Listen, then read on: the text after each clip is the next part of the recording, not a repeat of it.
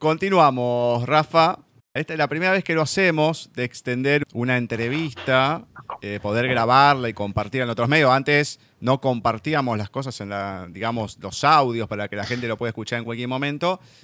Y muchas veces nos quedábamos cortos con el tiempo. Decíamos, bueno, el año que viene teníamos que esperar a que saquen otro libro. Bueno, tenemos esta ventaja de poder compartir las cosas y seguir disfrutando un ratito más de, tu presencia, obviamente la, la de Bani también que nos acompaña y de conocer mucho más de, toda esta obra que estás divulgando que es estupendo. Y te dejo con más o menos lo que había finalizado antes de lo que era la lectura y todo, que es precisamente algo que uno muchas veces es tan difícil en este mundo que se vive, más en, en las grandes ciudades, ¿no? Donde uno está totalmente enloquecido, que va, que viene, los apuros y demás pero una cosa muy importante para la meditación, que es eh, más allá de la alimentación que hay que tener, que ya estuvimos hablando, sino también la, calma y la paciencia. Sí. Eh, el secreto está en la respiración, Gustavo. Eh, si observamos nuestra mente, cuando la mente está eh, nerviosa, ¿no? Estamos nosotros nerviosos porque nuestra mente está nerviosa. Como estamos identificados con nuestra mente, nuestro estado de la mente nos hace creer que así estamos nosotros. Fíjate, ¿no? Si tuviéramos la conciencia de que nosotros somos lo que hay más allá de la mente, ya esa, esa simple, ese simple conocimiento nos permitiría relajar la mente. El instrumento esencial es la respiración. Observando la mente, como decía antes, cuando la mente está nerviosa, inquieta, nos damos cuenta de que nuestra respiración es agitada. Y cuando estamos tranquilos, por ejemplo, cuando nos acostamos y tú te acuestas, ¿no? Y al rato te despiertas. Y si te autoobservas, te das cuenta cómo tu respiración está calmada y es tranquila, ¿no? Entonces, eh, las enseñanzas de la respiración que existe en yoga, existe una, una, rama del yoga que va básicamente para la respiración que se llama pranayama, que es el estudio de, fundamentalmente de la respiración y las prácticas para aprender a manejarla. Y eh, entonces, sabiendo todo esto, cuando estemos nerviosos, podemos hacer una respiración profunda, una no, muchas, no, unas pocas, de respiraciones profundas. Cuando la expiración es más larga que la inspiración, eso nos provoca, nos provoca relajación.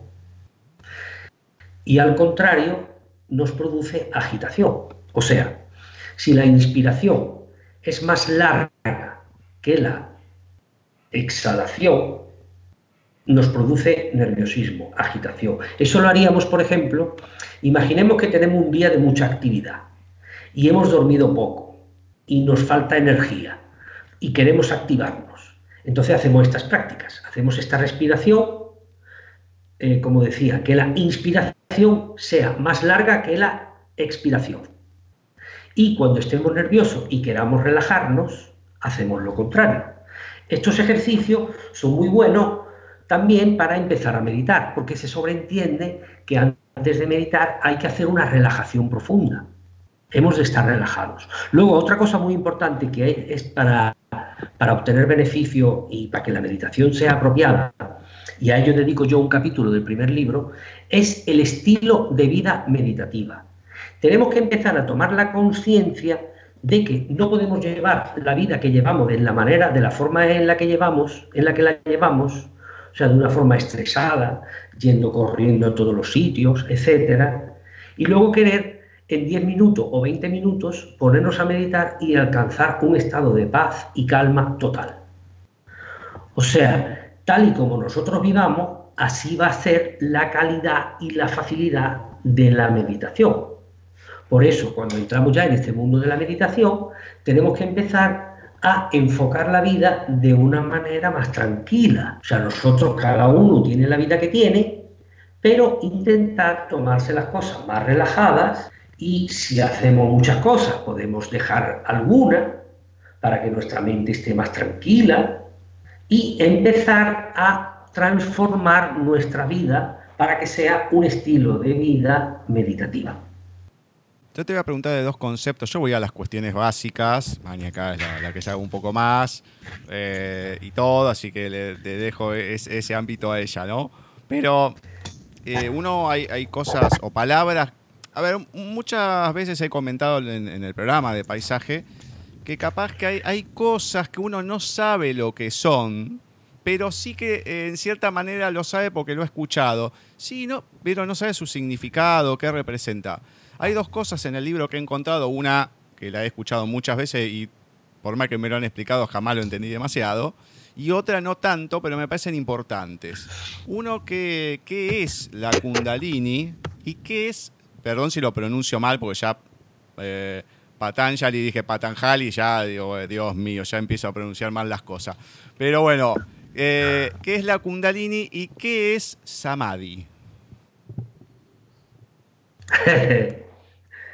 Eh, excelentes preguntas. Eh, son dos conceptos muy importantes y me alegro de que me la haga estas, preguntas y os doy la enhorabuena por la entrevista tan maravillosa. ¿eh? Ya me dijo Víctor que iba a ser fabuloso y desde luego doy fe de ello. Gracias. antes de eso te quiero decir lo de Patanjali, ¿no? Verás, tú lo has pronunciado bien y yo también también lo he pronunciado bien.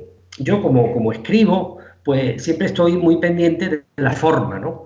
Incluso hago consultas a la Real Academia Española de la Lengua, etc. Y eh, tú lo has pronunciado bien, porque eh, en español se pueden pronunciar las palabras como se escriben. Entonces está pronunciado Patanjali. O sea, tú lo has pronunciado bien. Lo que pasa es que yo pronuncio Patanjali, que también está bien, porque es como un término más en uso internacionalmente, pero que sepas que está bien, bien dicho Patanjali también. Bueno, dicho esto, vamos a Kundalini y Samadhi. Bueno, tenemos tres meses de tiempo para yo poder explicarlo. Gustavo, tres meses. Lo digo porque son, ya, sé que, son, conceptos muy amplios, ¿no? No, soy, entiendo que es mucho y demás, pero es como a ver, la gente realmente, si quiere saber y todo, tiene que comprar el libro, lógicamente, pero que sirva como algo introductorio, que voy a decir, bueno, por eso digo, son cosas que uno, Kundalini, a lo mejor, por lo menos en mi caso, uno lo ha escuchado y demás, pero simplemente un, concepto como para que se entienda a lo mejor un poco más después de lo que puede seguir la, la, charla, ¿no? Porque seguramente hay conceptos que van a volver a aparecer y demás en el próximo libro, que es más eh, para, más avanzados, ¿no? Entonces, como para tener un, concepto simplemente. Sí, sí, lo, lo, decía en broma, ¿no? En broma, Gustavo. Bueno, empecemos con Kundalini. Kundalini es la energía espiritual principal que tiene todo ser humano, que está dentro de él y está esperando a despertar y a desarrollarse. Eso es un concepto resumido de Kundalini. Voy a desarrollarlo un poco. La Kundalini se despierta, hay técnicas, hay enseñanzas que aumentan la rapidez en su despertar. Por contra, hay otras doctrinas que dicen que tienes que dejarla tal cual y hacer tu camino espiritual. Y ella sola se va despertando. Yo, como soy muy liberal, yo digo cada uno que estudie y que decida lo que estime más oportuno para sí mismo, después de haberlo estudiado. Eh, la kundalini podemos decir que es la energía podemos, mm, desde otro punto de vista, es también la energía femenina, la energía divina femenina, que a su vez necesita unirse a, la energía espiritual masculina, representada en, en, la filosofía india por Shiva, podemos decir Shiva y Shakti, como el dios en su aspecto masculino y la diosa en su aspecto femenino, la parte masculina y la parte femenina dentro de todo ser humano. Y entonces cuando esas dos energías se unen, se produce el androginato espiritual, el ser humano alcanza su plenitud y es cuando se ha encontrado a sí mismo y ha hecho sustancia dentro de sí de su lado masculino y su lado femenino. No sé si he conseguido en pocas palabras dar una idea de Kundalini, ya que es un, tema muy extenso. ¿Se entiende más o menos? Se entendió perfecto, se entendió perfecto, Rafa. Vale, ahora vamos a Samadhi. Samadhi es lo que busca el yoga. Samadhi es el estado de unión con la totalidad. Es el estado, verás, eh, a grosso modo, Samadhi es un término indio. Podemos decir que trasladado al budismo sería el nirvana. No es exactamente lo mismo, pero es para entendernos así en general, ¿no? Entonces, el samadhi es el estado en el que tenemos la desidentificación con nuestro ego y la unión con lo abstracto, con la totalidad. Es la unión con la totalidad, en la que dejamos de percibir nuestro ego, y hay varios tipos de samadhi. Dentro del samadhi hay varios tipos. Todo eso está perfectamente explicado en el libro 2, con detalle. Son estados ya muy elevados de conciencia. Primero hay que entrar en samadhi y luego dentro del samadhi hay varias fases. Es la unión con lo absoluto. Eh, estas cosas son difíciles de explicar con palabras.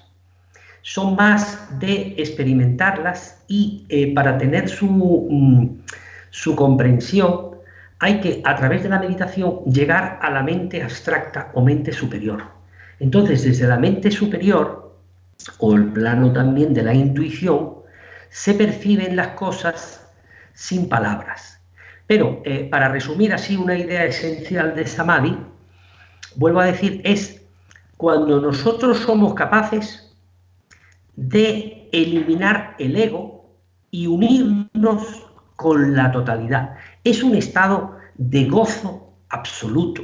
Yo he tenido la ocasión de experimentarlo tres veces. No todavía lo domino, pero sí puedo dar fe de ello, ¿no? Es, en mi, al menos en mi experiencia particular, Gustavo, es un estado en el que yo tenía la, la sensación de que no era yo mismo, o sea, Rafael García Estevez, con mi documentación, ¿no? mi DNI, mi lugar de nacimiento, yo no era ese, pero sin ser ese, algo era, o sea, tenía una identidad. Y esa identidad me permitía percibir el todo como una unidad. Podemos, en nuestra cultura así occidental y cristiana, podemos mm, darle un, parecido al estado místico, a un éxtasis. Es un estado de unión con lo absoluto. Es muy importante tener esta experiencia porque se dice que cuando tienes esta experiencia es cuando ya tú empiezas a, vivir la espiritualidad no como una creencia, sino como ya una, una constancia real de que eso existe, ¿no? Y luego, en cuanto a placer, en cuanto al gozo, se dice también que, y yo puedo, y yo intento explicártelo con palabras, es como si tú siempre que piensas en el gozo, en el placer, siempre está unido a lo material, ¿no? Siempre que pensamos, por ejemplo, en una comida buena, yo qué sé, cualquier cosa así del mundo de los sentidos y de este mundo material, pues es un goce material. Pero el goce espiritual en este caso supera lo material. Es un goce carente de eh, de necesidades materiales. Es un goce absoluto y perfecto y eterno en sí mismo. Y ese es el estado real del ser humano. Por eso, en la, en la línea evolutiva de la humanidad, seguro que llegaremos todos al punto donde seamos capaces de vivir en esa conciencia. Y entonces, viviendo en esa conciencia, ya solo vivimos la felicidad, puesto que las infelicidades estas materiales que tenemos carecen de relevancia, porque esto no es nuestro estado eterno, no es más que temporal, es momentáneo y son cosas secundarias. Nuestro, nuestro ser real es ese que está en Samadhi. Por eso se busca, por eso se busca el Samadhi y mi segundo libro es explica de la mejor manera posible el camino hacia Samadhi, para llegar a Samadhi, en la, en la conciencia de que hace falta realizar un trabajo, pero ese trabajo tiene una dicha final que merece la pena el esfuerzo. Rafael, siguiendo la línea de Gustavo, voy a nombrarte dos palabras de las cuales tengo tres preguntas para cada una, así que vamos a ir de a poco. Las palabras son mantras y sutras. En principio quiero que nos cuentes qué son los mantras, para qué sirven y cómo los podemos utilizar. Muy bien. Pues los mantras cuenta la, la mitología india, que coincide, dicho de otra manera, con la ciencia moderna y con otras religiones, que, eh, como dice, por ejemplo, en el, en el cristianismo, ¿no? Primero fue el verbo. Verbo es palabra en latín, ¿no? Viene de verbo, un verbo y palabra. Y en la India se habla del Om. Shiva creó el mundo con el Om. Y en nuestra tradición, con el verbo, con la palabra. Bien. Mantra, los mantras son palabras sagradas. Según la, la mitología india, el sánscrito, que consta de 50 palabras, 50 sonidos, esos sonidos son los creadores del mundo. El universo lo ha creado Dios con esas 50 sílabas, con esas 50 sonidos, mejor dicho, 50 sonidos. Entonces, los mantras son un conjunto de sonidos para elevar nuestra conciencia y conseguir objetivos específicos. Por eso es tan importante cuando uno canta un mantra, hacerlo con el sonido auténtico. Si el mantra es un mantra hindú, indio, pues aprender cómo es el sonido perfecto. En el primer libro, claro, como yo pongo muchos mantras, pero como ya sería muy extenso explicarlos todos, explico el principal que es el OM. Que el OM es como suena, pero en realidad es aún. Entonces ahí se explica cómo es la pronunciación perfecta, cómo se tiene que mover las cavidades internas, la garganta, la lengua, todo para conseguir el sonido perfecto. Entonces, esos mantras son poderosísimos porque, claro, obviamente, si Dios creó el mundo con esos, con esos sonidos, nosotros podemos crear lo que queramos con ese sonido. Por ejemplo, veréis, uno de los instrumentos que yo os animo a hacer, y de hecho que yo hago y me va muy bien, es el siguiente. Veréis qué fácil. Primero, aprender a pronunciar el OM, que se pronuncia, como decía, aún. Una vez que se ha aprendido a pronunciar, por ejemplo, cuando tengas un pensamiento o una emoción negativa, cantas el OM. En vez de identificarte y darle poder a esa emoción o sentimiento negativo o pensamiento negativo dentro de ti que coja fuerza, tú cántaselo, aunque sea mentalmente, ¿no? No es necesario que sea verbalmente, con, externamente. Tú cántaselo. Entonces el OM, como es una vibración superior a la vibración inferior que toda emoción, toda emoción y pensamiento negativo es, pues el OM lo va a eliminar. Así que fíjate qué forma más simple de ir transformando y purificando nuestra mente con el OM, por ejemplo. ¿Para qué sirven los mantras? Bueno, yo creo que ya te he contestado todo junto, ¿no? ¿Qué son? ¿Para qué sirven? Y cómo utilizarlos. No obstante, Totalmente. En, el, en el libro sabes que dedico un capítulo entero a los mantras y yo animo a que se practiquen todos. Y luego verás, yo por como doy clases también de meditación, pues yo observo que a la gente, a las personas, a todos no les gusta el mismo mantra. Uno siempre se siente identificado con alguno. Pues eh, el que te sientas más identificado, ese es el que tú tienes que cantar. También es cierto que con el paso del tiempo, por ejemplo, a mí me pasa, yo hay veces que siento el deseo y la necesidad de cantar un mantra. Entonces un día canto uno, otro día recito otro, depende del momento. Pero por eso es muy bueno el libro porque es práctico también. Entonces tú vas practicando y tú misma pues vas encontrando cuál es el que te va mejor. Eso por un lado, los mantras. Ahora, los sutras. Los sutras también tenía tres preguntas para hacerte. Ah, Perdón que te interrumpa. Los sutras, como te había dicho, tenía tres preguntas de cada cosa. Entonces, los sutras sería, ¿qué son? ¿Cuántos son? ¿Y qué nos aportan?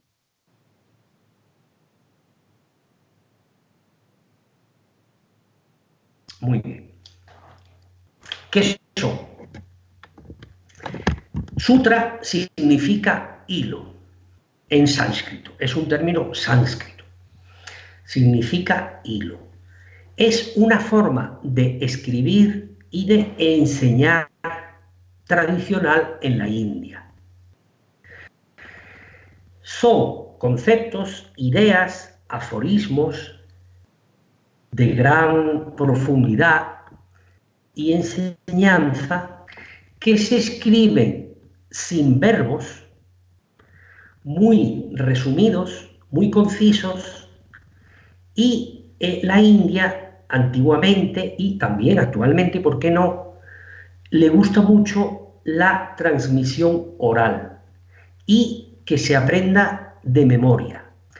Los sutras, por ejemplo, en este caso, los que yo he traducido aquí, los Yoga Sutras de Patanjali, son 196 aforismos o sutras que enseñaba el maestro a sus discípulos en un ratito de paseo. O sea, iban los dos un ratito paseando, por ejemplo, media hora o 40 minutos, y él se los iba recitando el maestro al alumno, al oído, y él los iba aprendiendo. Por eso también son tan concisos. Unido esto al poder del verbo, al poder de la palabra, al aprenderlos de memoria y recitarlos para memorizarlos, se produce una elevación vibracional en nuestro organismo. Por eso también es tan importante la recitación y aprenderlos de memoria. Los sutras son grandes enseñanzas por las cuales el maestro enseñaba a sus discípulos. Son muchos, es una forma de escribir que se llama sutras y nos aporta sabiduría espiritual. Son enseñanzas espirituales, una forma de enseñar y transmitir los conocimientos originarios de la India. Se llama sutra, como decía antes, que es hilo, porque, por ejemplo, en este segundo libro, si observas en la parte final, al final, yo explico y traduzco y explico los 196 sutras uno por uno, pero al final los pongo todos juntos, para que uno los pueda leer todos seguidos y también, si lo desea, memorizarlos.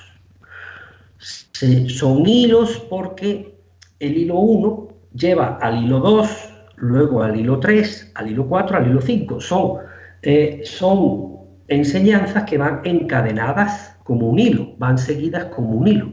Por eso hay que estudiarlas de principio a fin, para comprenderlas perfectamente. Genial, perfecto. Te hago las últimas dos de este libro, aunque después del segundo hay cosas que, bueno, un poco ya se fueron explicando en este, ¿no? Como los mantras, los sutras y demás. Pero me gustaría saber qué importancia, uno lo, sabe un poco en un ámbito un poco más general, ¿no? Pero la importancia de las compañías y lo, sobre las precauciones a la hora de la meditación. Hay muchos tipos de meditación, los detallás muy bien en el libro, pero como para finalizar me gustaría estas dos cosas, ¿no? La importancia de las compañías y también la precaución a la hora de meditar. Muy bien, Gustavo, muy bien. Eh, en relación a la primera, eh, te diré lo siguiente. Los yogis siempre recomiendan a sus alumnos que cuiden las compañías. ¿Por qué? Porque todos somos estudiantes, ¿no? Entonces, como estamos en un periodo de aprender, todavía no dominamos las cosas, ¿no? Entonces, como no dominamos, pues, pues todo nos afecta mucho. Entonces, si las compañías no son idóneas, por ejemplo, malas compañías, todos ya sabemos a lo que me estoy refiriendo, esas malas compañías nos van a, aunque no nos demos cuenta, o sí, nos van a afectar, aunque no queramos. ¿Por qué? Porque no tenemos todavía un estado de iluminación y dominio de las cosas. Así que se recomienda no tener malas compañías, cuidar las compañías. Prueba de ello es que en la, en la India, en la tradición, bueno, en la India y en Oriente en general, bueno, y en el cristianismo también, fijaros cuántos seguidores tenía Jesús, ¿no? Y bueno, y en otras, en en otras religiones, ¿no? Eh, siempre se busca, eh, ashram significa donde se vive con el maestro.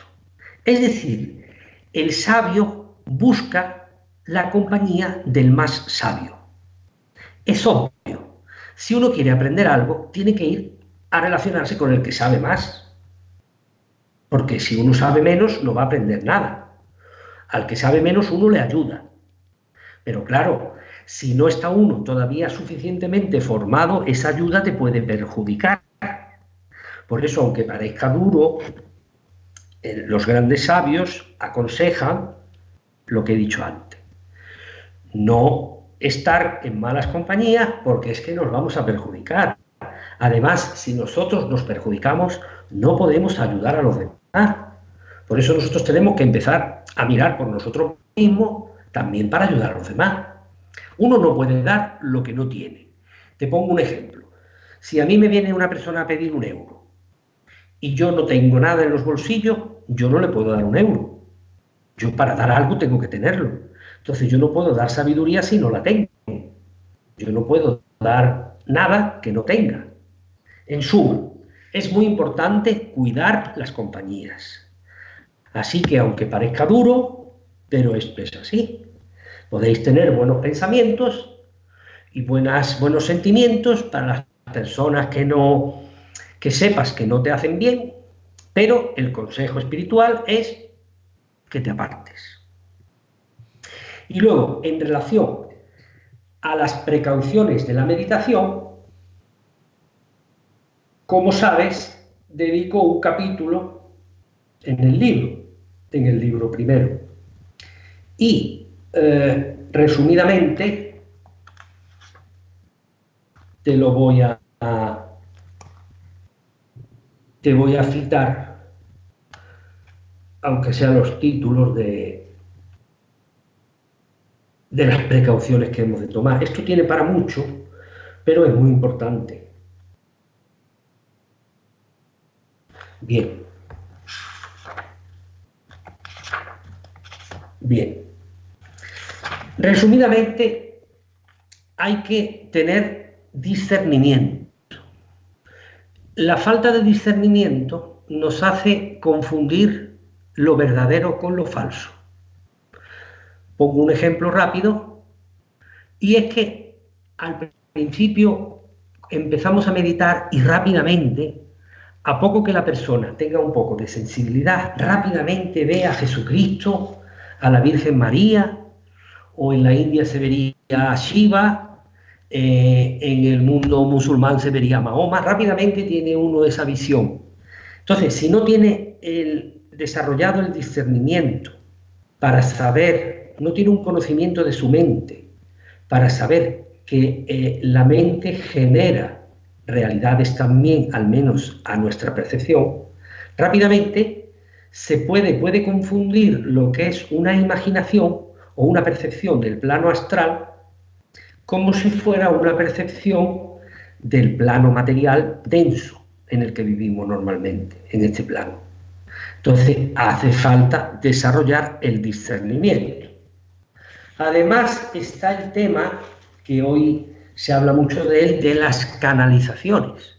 Unido a lo anterior, sabéis que ahora está de moda las canalizaciones y parece que es de una forma exagerada, que todo el mundo canaliza con todo el mundo y aquí canaliza, permíteme la expresión, hasta el gato, con todos mis respetos. ¿no? no quiero yo decir que todas las canalizaciones no sean correctas.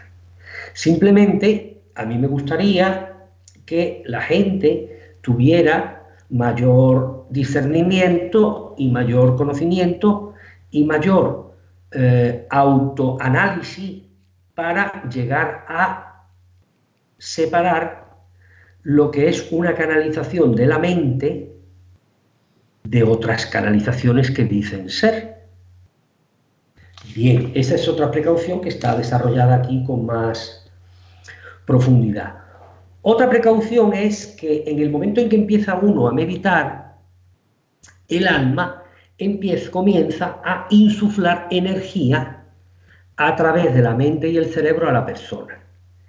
Entonces se produce un sobreestímulo y la persona recibe una gran cantidad de energía que el estudiante de meditación no sabe cómo manejar. Entonces, eso hay que saberlo. Por eso también es conveniente la purificación. Porque al recibir más energía, te voy a poner un ejemplo, os voy a poner un ejemplo. Es como si una persona tiene un salario de mil euros y de buenas a primeras le toca la lotería y le toca un millón de euros. Entonces, claro, al recibir esa cantidad tan grande de dinero que no está acostumbrado a tener esa, a tener esa persona, pues como esa persona tenga unas tendencias negativas, pues rápidamente va a aumentar esa negatividad en la persona. Entonces uno tiene que saber que conforme está recibiendo más energía, puede tener más, si es una persona que tiene muchos deseos insatisfechos, por ejemplo, pues le puede aumentar el deseo de esas cosas. Entonces, este discernimiento y este conocimiento te permite darte cuenta de que eso es únicamente por el exceso de, por el exceso de energía de la meditación. Entonces, esa energía, a través de la práctica y los estudios, vamos a aprender a canalizarla adecuadamente para que esa energía vaya en nuestro provecho y no en nuestro, perjuicio.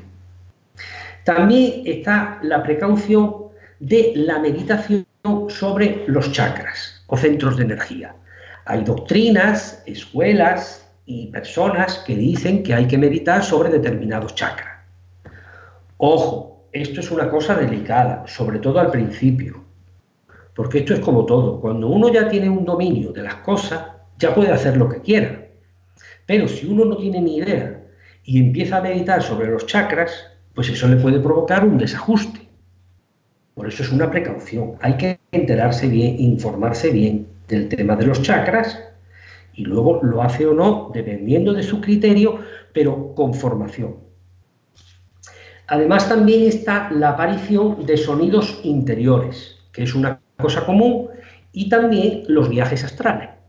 Entonces, todas estas cosas no son buenas ni malas, simplemente son cosas que hay que aprender y tener presente y en cuenta a la hora de meditar, para que cuando si nos ocurre y cuando nos ocurra, tengamos una preparación. Es como, por ejemplo, el sabio Patanjali, que explica en sus Yoga Sutras, es como, eh, los Yoga Sutras es como un, mapa de carreteras. Entonces, Patanjali te va explicando lo que te vas encontrando, como el mapa, lo que te vas encontrando por el camino. Entonces tú ya sabes que, vas a, que te vas a encontrar, por ejemplo, un valle. Entonces tú ya vas preparado. Te va a encontrar una montaña. Vas preparado. Va a llover. Va a hacer calor. Tú ya vas preparado. Por eso tenemos que estar tan agradecidos, desde mi punto de vista, a los grandes sabios de la historia, que ellos sin interés ninguno y sin beneficio propio, han querido explicar para el que quiera escucharlos sus sus conocimientos, sus experiencias sobre el camino desarrollado, para que, para que a uno no le coja de sopetón y pueda producirse algún perjuicio que no había previsto. Entonces, estas precauciones de la meditación no tienen que llevarnos a no realizarla, sino todo lo contrario, a realizarla con garantías de que va a producir grandes beneficios. Y aunque solo sea por el beneficio de la felicidad y la salud, yo pienso que ya es motivo más que sobrado para practicar la meditación. Muy bien, genial, genial. Bueno, vamos a ingresar ahora, vuelvo a repetir, mucho de lo que se habló lo vamos a encontrar en este segundo libro de otra manera, ¿no? Vamos a decir para un poco, para, una, para la gente que ya tiene un cierto recorrido. Sí, vamos a tratar de decirlo bien ahora, ¿no? Autorrealización, liberación, iluminación, yoga sutra de Patanjali y más. Ya que lo intenté y casi digo otra vez me equivoco. Bueno, pero acá en este libro, que quiero preguntarte, hablas mucho, que creo que está apuntado a ello, a los yogi. Bueno, ¿qué es un, yogi precisamente? Sí. Eh, yoga, podemos em, encontrar dos significados. Es una palabra sánscrita también, un término sánscrito, y le podemos encontrar dos significados lo más próximos posible. El primero y el más común es el de unión. Yoga, yoga, o sea, yogi es el practicante de yoga. Yo, por ejemplo, yo me considero un yogi porque yo soy un practicante de yoga. O sea, para ser un yogi no hace falta estar en lo alto de la montaña, con la barba larga. Digamos, el yogi es el que sigue las enseñanzas del yoga. Y el yoga, y, mujer, eh, varón, la mujer se llama yogini. Yoga es, significa unión de la personalidad con el alma y a su vez ese alma con el espíritu. Según la tradición india, yoga es la unión del alma con el espíritu solo, porque ellos se sobreentiende que ellos viven ya anclados en el alma, viven desde el alma. Pero nosotros los occidentales, como estamos todavía muy inmersos en la materia, pues entonces nuestro trabajo es un poco mayor y es, la personalidad se une con el alma. Una vez logrado esto, el alma se une con el espíritu. Eso es el yoga y una significación. Luego, si queremos profundizar más, podemos encontrar otra significación del término yoga, es la separación del espíritu y la materia. El espíritu vive anclado en la materia y a través del yoga conseguimos separar el espíritu de la materia. Si bien parecen dos significados diferentes, en esencia significan lo mismo. Muy bien. Bueno, ahora vamos con porque muchas, como dije, ¿no? muchas cosas ya le estuviste comentando ahora y demás. Pero en el, en el libro vos decís que hay una diferencia entre el yoga de Patanjali y el que uno habitualmente conoce. ¿Cómo, cómo, a ver, uno conoce, yo que no lo practico, bueno, sí, veo que están las posturas, que la gente que medita, qué sé yo. Lo digo desde el total desconocimiento. Conozco muy poco la meditación y poco el, yoga más allá, que sé que hay ciertas posturas y demás. Pero ¿qué diferencia hay de uno con el otro? Yo te lo explico con mucho gusto. Eh, en origen, al principio, en la época de, Patanjali, que Patanjali se le mm, conoce como el fundador del yoga. No es que él lo inventara, el yoga es milenario, podemos hablar de 20.000 años eh, atrás. Él lo que hizo fue recoger esas enseñanzas de transmisión oral, como él era un sabio y un erudito en su época, él las recogió por escrito para que se conservaran con pureza. Y se le reconoce el fundador del yoga. Estudiando a Patanjali, para que tú, para, para muestra un botón, como se suele decir, ¿no?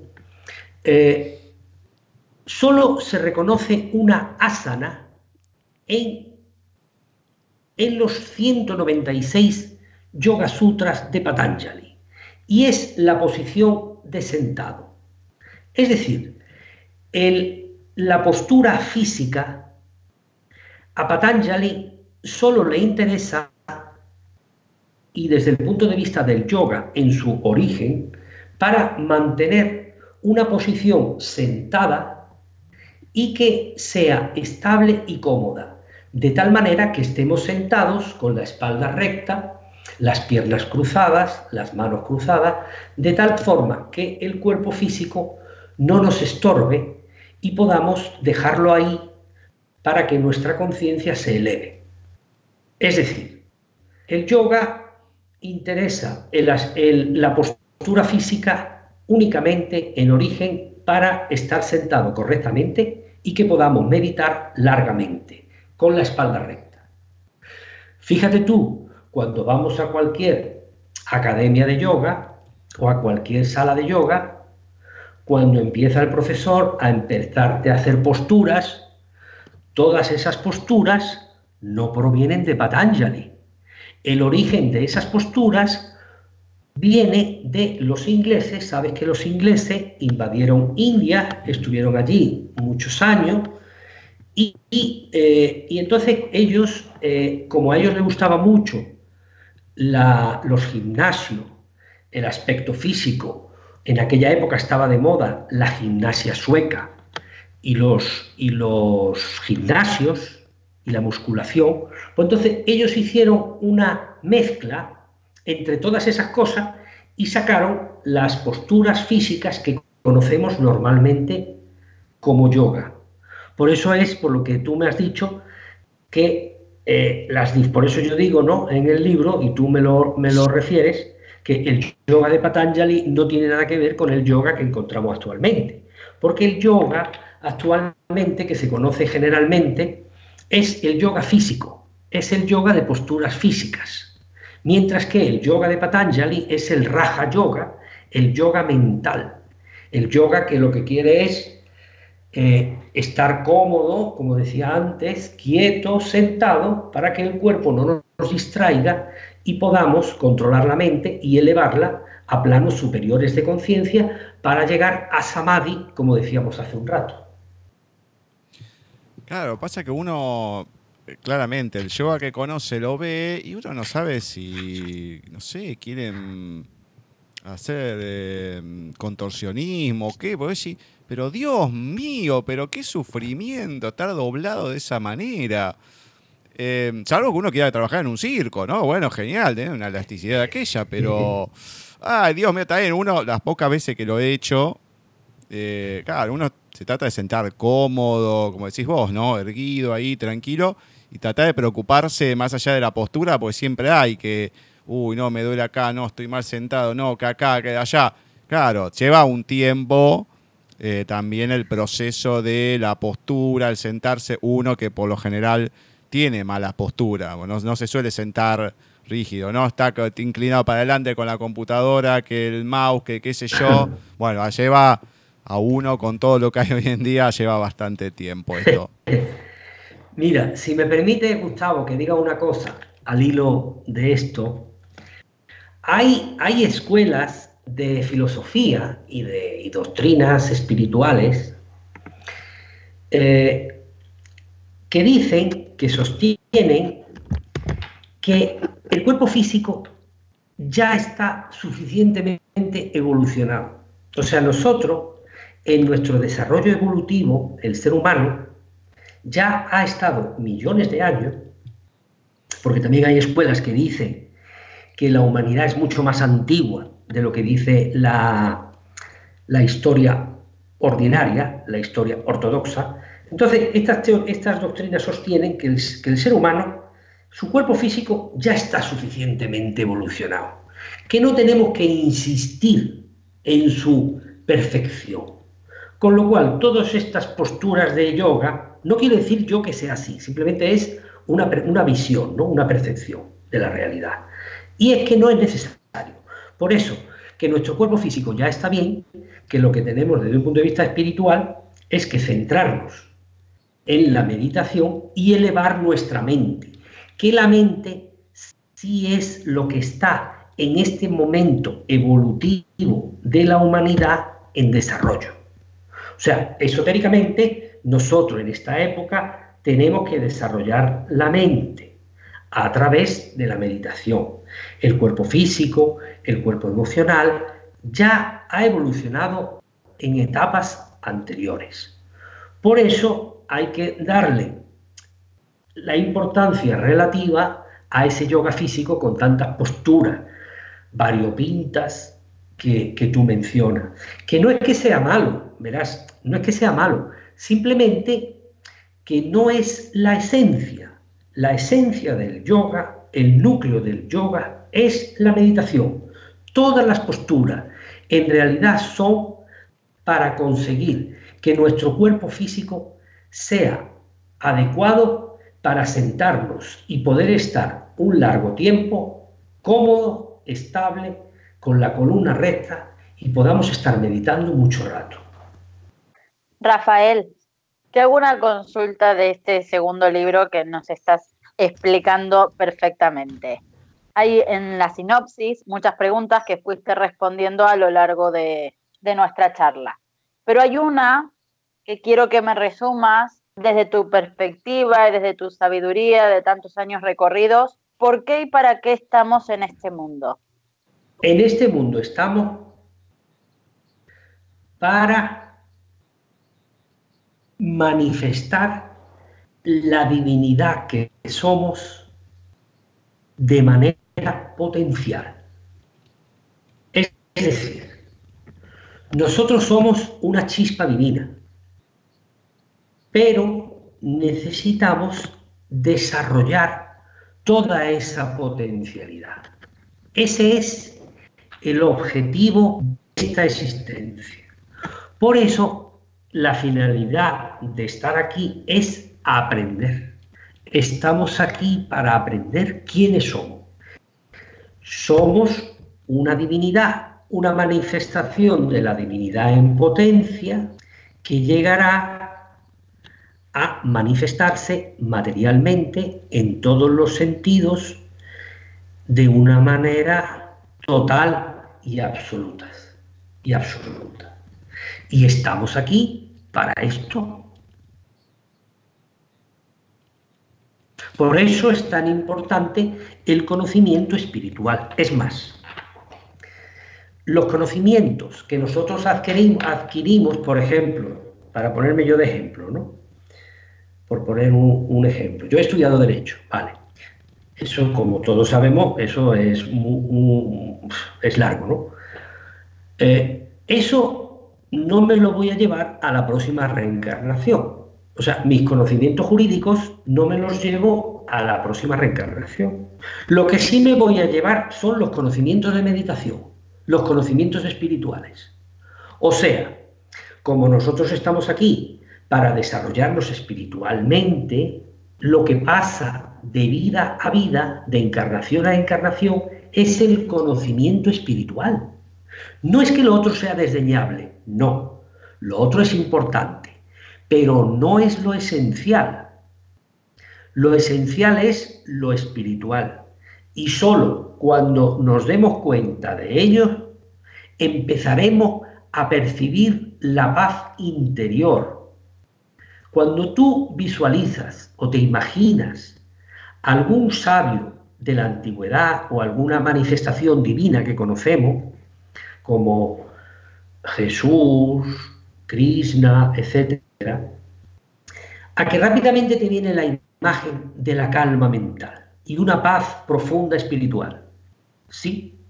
¿Por qué? Porque solo es en lo espiritual donde encuentras esa paz interior. Entonces, ese es el conocimiento y la sabiduría auténtica que tenemos que aprender aquí. Y eso es, esa es la finalidad de nuestra estancia aquí.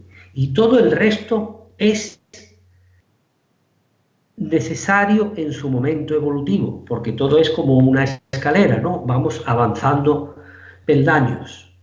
Pero es en el momento en que llegas a tu parte espiritual interior, cuando entras en contacto, fundamentalmente a través de la meditación, cuando tú empiezas a percibir esa felicidad, esa, esa dicha que no, que no has encontrado antes con nada exterior. Así que estamos aquí. Hay muchas personas que piensan que estamos aquí para disfrutar y para ser feliz. Verá, yo creo que estamos aquí para aprender. Que no quiere decir que no podamos ser felices y, reírnos. Yo, de todas maneras, yo, por ejemplo, yo, intento reírme todo lo posible, ¿no? Y pasármelo bien. Pero eso no quita que estamos aquí para aprender, desde mi punto de vista, claro.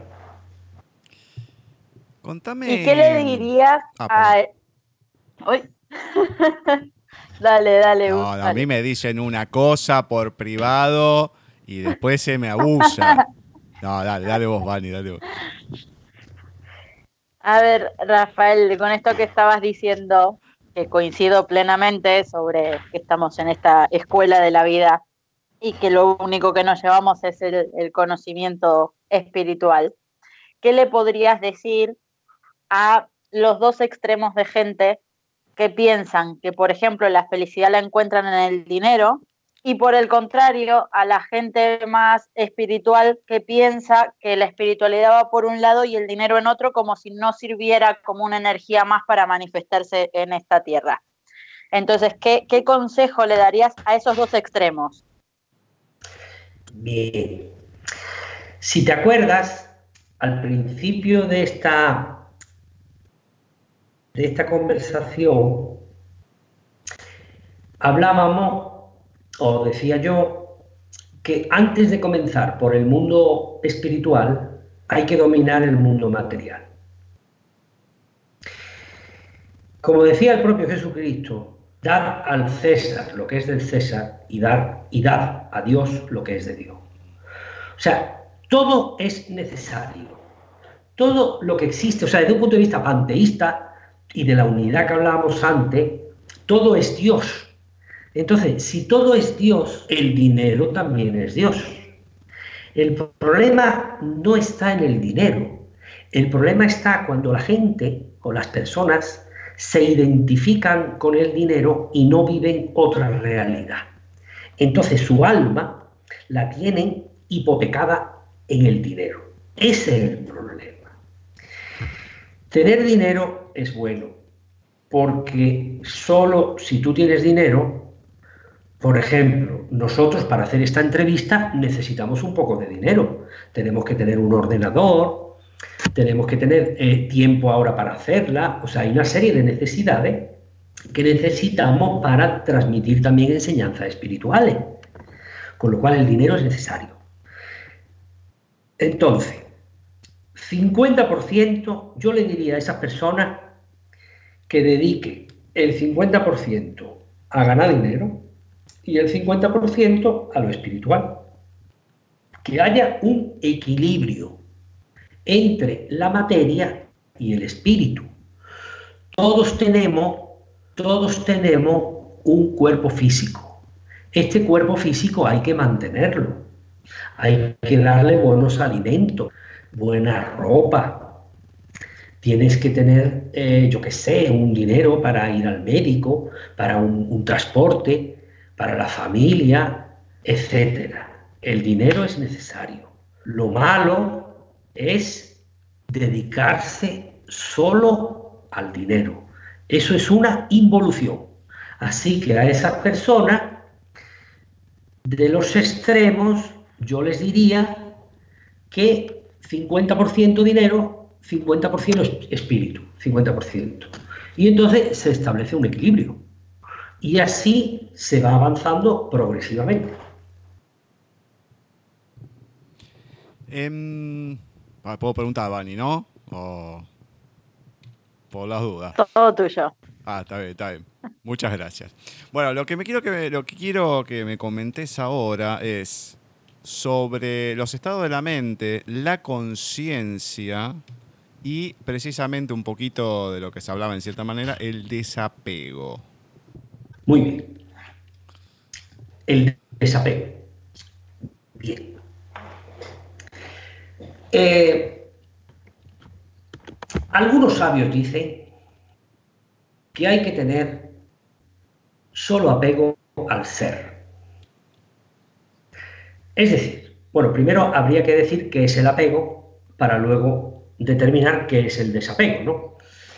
El apego es cuando nos identificamos con algo hasta que eso es, se vuelve imprescindible para nuestra vida y felicidad. Por ejemplo, hablábamos del dinero, ¿no? Hablábamos del dinero. Nosotros tenemos que aprender a vivir con dinero y sin dinero, con más dinero y con menos dinero. Todos en nuestra vida, yo pienso que eso es así genéricamente, que unas veces hemos tenido más dinero y otras veces menos, ¿no? Porque las cosas pueden ir mejor, cualquier trabajo, negocio, eh, puede ir una racha más buena, otra racha menos buena. Si estás trabajando te puedes quedar en el paro, luego vuelves a tener trabajo. Unas veces tienes más clientes, otras veces menos. Todo sube y baja. ¿no? La vida es movimiento.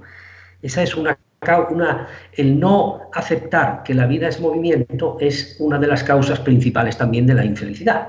Porque la mente siempre busca la fijación y que todo esté estático. Y no es así, la vida es movimiento. Hay que aceptar eso de que la vida está en continuo cambio. Entonces, el apego sería eso. El apego es tener sentir que algo es imprescindible. Por ejemplo, imagínate que yo que estoy aquí en España, pues aquí el salario medio me parece que según la última estadística de todo el país son, creo que son 1.600 euros al mes o una cosa así, 1.700 mes, euros al mes, el salario medio de España. Bueno, pues tú imagínate que una persona tiene el doble de salario, ¿no? Y tiene 3.200. Bueno, y esa persona tiene 3.200. Y ahora, por lo que sea, le reducen el salario a la mitad, siguiendo, o sea, siendo el medio, el salario medio, pero como esa persona ya se ha creado la necesidad de ganar el doble, pues ya esa persona es un desgraciado, es un infeliz. Pues entonces, eso es que tiene un apego al dinero y a la materia. Entonces, en las enseñanzas espirituales es esencial, y en el yoga, aprender el desapego. El desapego es a tener la conciencia de que nosotros somos el ser y o nuestra alma. Entonces nuestra alma de por sí pertenece al plano espiritual y entonces ella no, no tiene ninguna necesidad. Las necesidades son de la forma, no es algo imprescindible. Entonces el desapego es aprender a, no tener apegos para que, veréis, esto del apego, es que claro, intento resumir mucho, ¿no? Porque estos son conceptos extensos. Veréis, desde un punto de vista profundo, eh, se, se dice que lo que provoca la encarnación son las necesidades que nos hemos creado en las vidas anteriores que conforman el karma, que es lo que hace crear la nueva existencia. De tal manera que si conseguimos desapegarnos de todo, eso nos llevaría a la liberación o caivalia, que explico yo en el libro segundo, que es la ausencia de apegos y la no necesidad de volver a encarnarse. Porque no tienes apegos, no tienes ataduras, no tienes necesidades insatisfechas, no tienes esa emocionalidad perturbadora y entonces te encuentras en un estado de paz absoluta donde no necesitas reencarnarte. Fijaos hasta dónde nos llevaría el desapego y el aprendizaje y la conciencia y la tenencia de todos los desapegos. Coméntame sobre, a ver, vos hablas en el libro que en la ciencia y en la filosofía del yoga eh, se entiende por filosofía recordar quiénes somos y dejar partir lo que no somos. un poco lo, explicaste, ¿no? Pero em, ¿cómo sería un poco más en profundidad este concepto? Sí. Eh, recuerdo lo que dices. Eh, lo que dice es que lo dice respecto a la felicidad, pero es aplicable al resto de la vida, ¿no? Eh, se dice que la felicidad consiste en, o sea, el tiempo de felicidad es aquel en el que estamos conscientes de quiénes somos. Es decir, para resumir, podemos vivir en el ser o en el ego. Estos conceptos los entendemos todos, ¿verdad? Ser y ego, ¿no? Os pregunto, ¿se entienden, verdad? Ser y ego, ¿no? Sí, sí.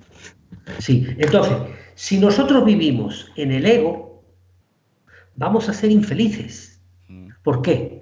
Porque si vivimos en el ego, esto es una calamidad. O sea, ahora mismo, por ejemplo, tengo hambre, Ahora me molesta lo que me ha dicho el vecino. Ahora resulta de que me doy cuenta de que me hacía falta más dinero para pagar la letra del coche que me llega mañana. Es un cúmulo de insatisfacciones. En cambio, si nosotros vivimos en el ser, vivimos en la plenitud, porque en el ser no hay carencias. El ser lo es todo, es el absoluto eterno, que no tiene necesidades, es Dios y Dios lo es todo. Entonces, unido a eso es la idea de la felicidad. Si queremos ser felices, tenemos que vivir en el ser y tenemos que ir abandonando el ego. Entonces, la forma de ir avanzando espiritualmente también es vivir el mayor tiempo posible del día en el ser y así iremos siendo cada vez más felices y más dichosos. Bien, lo anteúltimo que te pregunto, esto fue muy largo y le estamos sacando el jugo a Rafael de una manera impresionante. Pero vale la pena, por eso lo, lo hacemos. Yo encantado. Según el yoga de Patanjali, de lo que decís en el libro, ¿no? El alma se unifica con el cuerpo a causa de la ignorancia. Esto suena muy fuerte de esta manera, ¿no? Pero, ¿cómo es esto?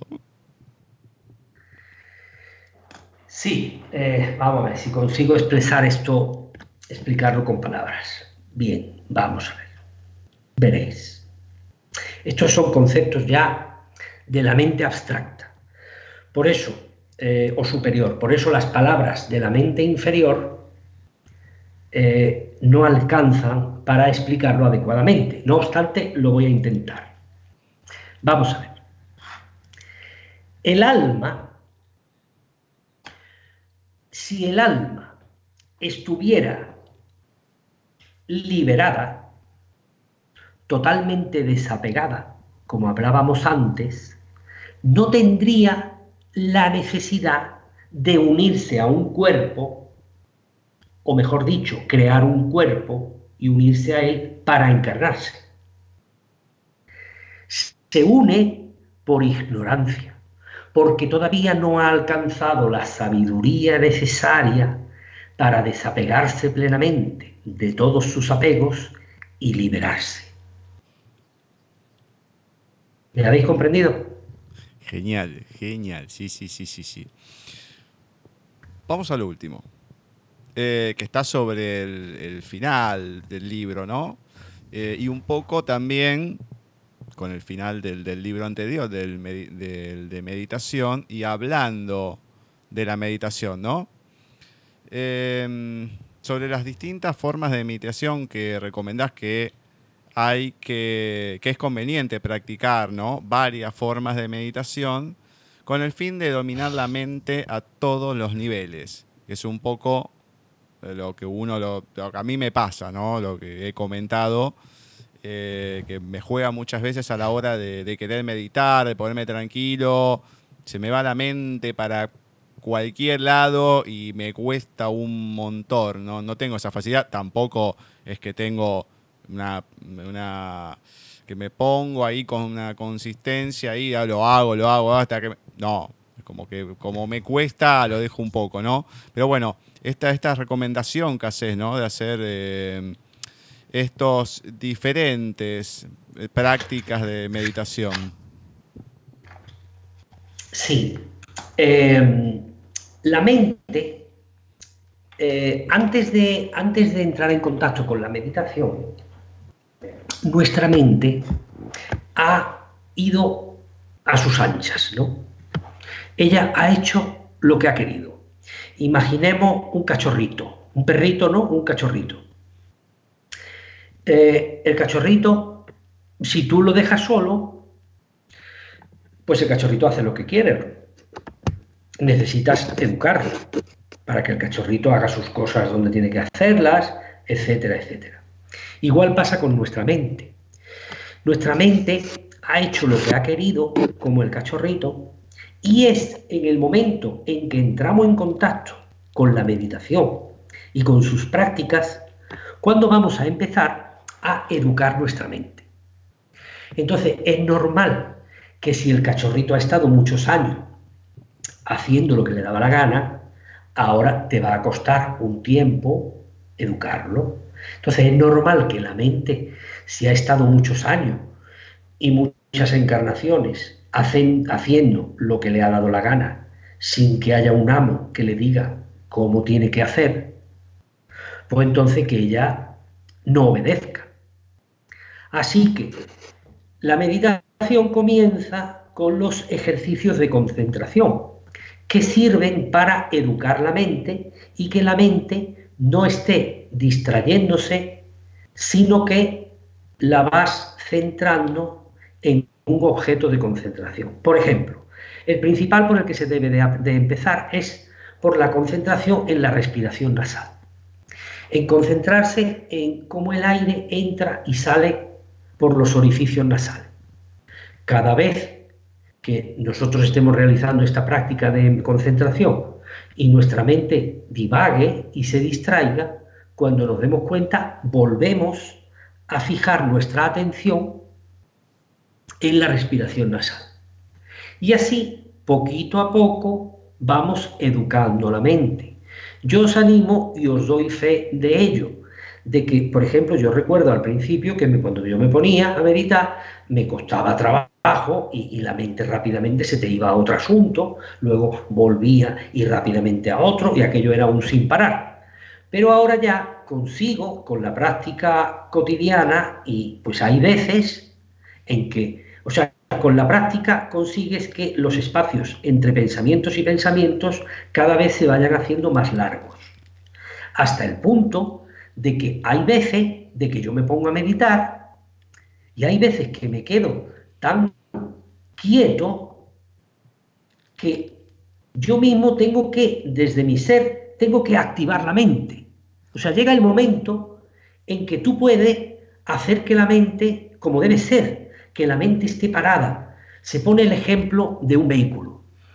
uno va en el coche, ¿no? Va a un sitio y aparcas el coche en tal sitio, ¿no? Y ahora vas a hacer la gestión que tienes que hacer.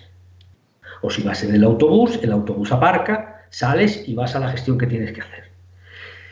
Y te olvidas del coche, ¿no? Hasta que vuelves a cogerlo o el autobús. Pues igual ha de pasar con la mente. O sea, la mente tiene que estar a nuestro servicio y debemos de aquietarla y aparcarla, como hacemos con el coche o el autobús, igualmente. Y luego cuando queramos, volvemos a recuperarla y a, hacer que haga lo que nosotros queramos. Eso es el, esa es la finalidad, el objetivo, y eso ocurrirá. Pero para eso tenemos la necesidad de hacer, de tener los conocimientos de la meditación y luego llevarla, llevarlo a la práctica el tiempo necesario hasta que consigamos ese objetivo.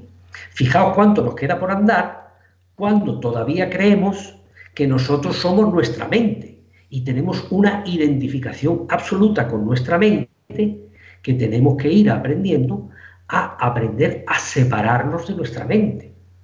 Le recordamos a la gente que de lo que estuvimos hablando tanto en el especial como en esta charla extendida con Rafael es sobre sus libros básicamente de meditación, por qué, cómo y para qué, y autorrealización, liberación, iluminación, Yoga Sutra de Patanjali y más, más allá, bueno, de lo que es eh, su vida en todo este camino que fue bastante, ¿no? Fue casi, casi todo el, primer especial eh, y, daba para hacerlo porque es muy, era muy, muy jugoso poder hacerlo de ir conociendo eh, a una persona como, como Rafa, tenerla en el programa y más. Por supuesto, le agradecemos a Víctor que nos dio la recomendación, como diciendo, y te animás, me parece. Sí, pero ¿cómo que no? O sea, acá en el programa en paisaje, con Bani y, con otras personas, hemos tratado eh, un montón de, temas, no solamente los literarios. Así que, por supuesto, pensaba que no me iba a animar, eh, Víctor, así que, ojito. Pero no, no, la verdad que, bueno, de mi parte, Rafa ha sido estupendo todo, todo este tiempo, toda la charla. Eh, sos muy gráfico a la hora de explicarlo, haces con mucha tranquilidad y, eso hace que las cosas lleguen de, otra manera. Eh, muchas gracias, Gustavo, por tus palabras, por la entrevista y por todo, ¿no? Yo estoy encantado, feliz y siempre a vuestra disposición para lo que queráis. Pues los encantados somos nosotros, nos has deslumbrado con todas las explicaciones. Eh, me estoy, estoy ruborizado. Gracias por, por vuestras palabras. Abrazos y besos. Y lo dicho, yo cuando queráis, aquí estoy, a vuestra disposición. Perfecto, Rafa, dale. Un abrazo gigante a la distancia. Igualmente, Gustavo. Gracias, Rafael. Saludos. Igualmente, abrazos para ti también. Y hasta pronto. Hasta prontito. Chao.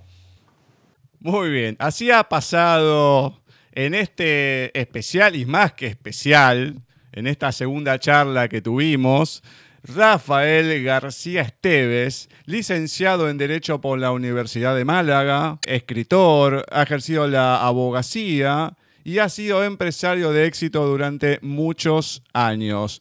También es vocal de la asociación Colectivo Malagueño de Escritores, que precisamente, bueno, el espacio que, tuvimos de los especiales era a los escritores de, de este colectivo. Así que muy agradecido a Víctor, Víctor Frías, a Cristóbal Romero Vegas, ahí a su presidente que lo ha formado, lo tuvimos en la primera entrevista este año. Y la verdad, ha sido una, entrevista estupenda, no solamente por sus dos libros, sino también porque tuvimos la oportunidad de escucharla un poquito más de lo que son las lecturas y demás a Bani. Así que, Bani, la verdad que estupendo haberte tenido y poderte disfrutar también en, lo que es tu ámbito, ¿no? Muchas gracias, Gus. Muchas gracias a todo el equipo de Paisaje que siempre me dan espacio. Para lo que sea, para mm, decir o contar lo que escribo, para hacer entrevistas, para contar los cuentos de Bucay, pero siempre están ahí presentes y ha sido un enorme placer estar hoy con ustedes desde el ámbito del periodismo, por así decirlo. Mil gracias.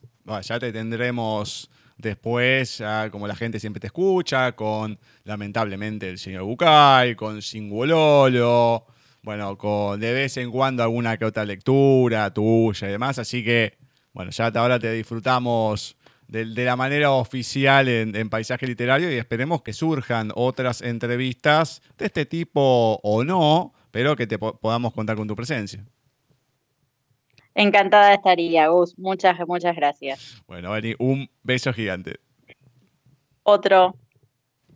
Esperemos que hayan disfrutado de toda la charla, la entrevista, el especial.